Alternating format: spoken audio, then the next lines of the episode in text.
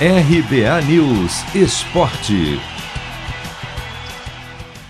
Argentino Hernan Crespo continua no comando do São Paulo, pelo menos até o clássico de quinta-feira contra o Santos. Nesta segunda, na reapresentação do elenco, a diretoria se reuniu para debater o momento do time e decidiu manter o treinador, algo que pode mudar em caso de derrota no clássico, já que a pressão depois do empate de domingo com a Chapecoense pior time do Campeonato Brasileiro, ficou quase insustentável.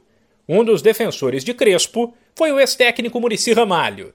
Ninguém no clube, nem mesmo os apoiadores do argentino, está satisfeito com o futebol da equipe.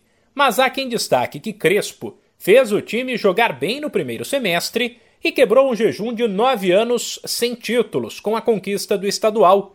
Ou seja, ao contrário de várias apostas que o São Paulo fez nas últimas temporadas, em diversas trocas de treinador, no caso dele, está provado que o trabalho pode dar resultado.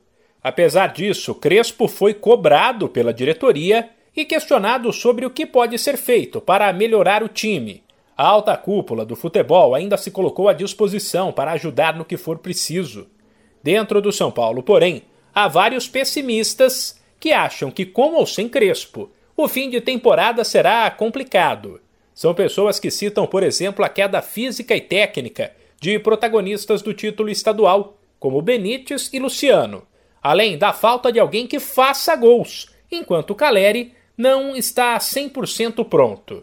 Com todo esse contexto, o primeiro jogo de Crespo com a torcida do São Paulo na arquibancada, quinta no Morumbi, contra o Santos, pode ser marcado por vaias ao treinador. De São Paulo, Humberto Ferretti.